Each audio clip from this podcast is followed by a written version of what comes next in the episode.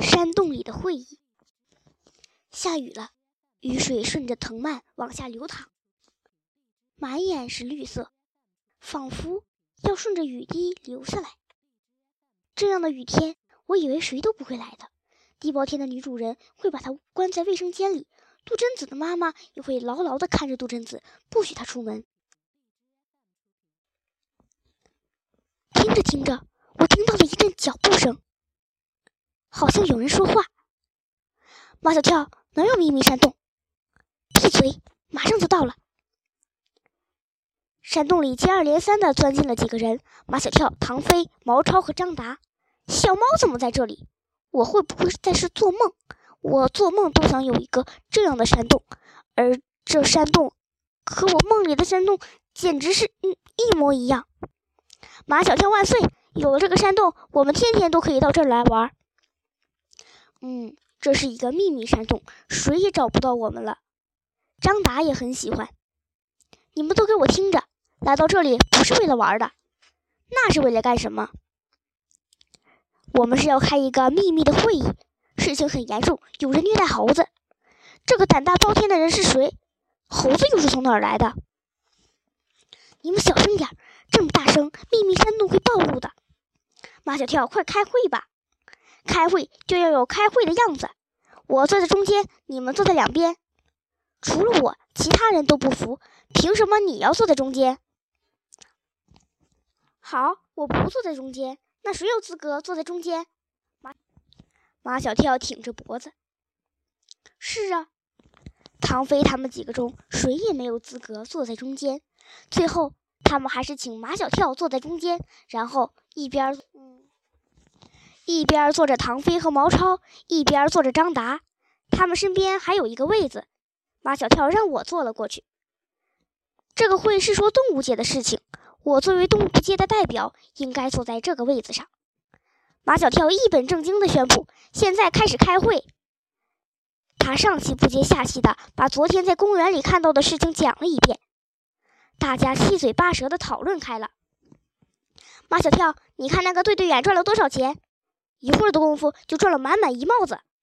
马小跳，你真的看到那个对对眼用鞭子狠狠地打猴子，可狠了，猴子的屁股都抽红了。呃，猴子的屁股本来就是红的，你什么意思呀？难道你一点也不同情？我也生气了，对张达冷笑，喉咙里发出了可怕的咕噜咕噜的声音。张达本来就怕猫，小时候被猫抓过，现在看到我这样。脸都吓白了，最后还是马小跳的一句话，让我不再和张达计较。原谅他吧，我们要把所有的智慧和勇气贡献出来，想办法救这只猴子。张达站了起来，嗯，我现在就是救猴子。你知道猴子在哪儿吗？你不是说在在桥上吗？今天下雨，对对眼是不会来的。马小跳，猴子都没来，你叫我们来这儿干什么？来讨论救猴子的方案呢？不准备三个以上的方案，肯定不行的。他们讨论出来的方案远远不止三个，而是三个乘三个，九个。他们皆大欢喜，我也欢喜。本来这个会应该圆满结束了，可是就在要结束的那一刻，却闹出了不愉快。马小跳说：“这个山洞还有一个人知道。”当他说出这个人是杜真子时，唐飞露出了很失望的表情。唐飞，我知道你为什么不高兴，你本来是想亲自把这个秘密告诉杜真子的。心里的秘密被马小跳说破，让唐飞恼羞成怒。我为什么要去告诉杜真子？因为你想讨好杜真子。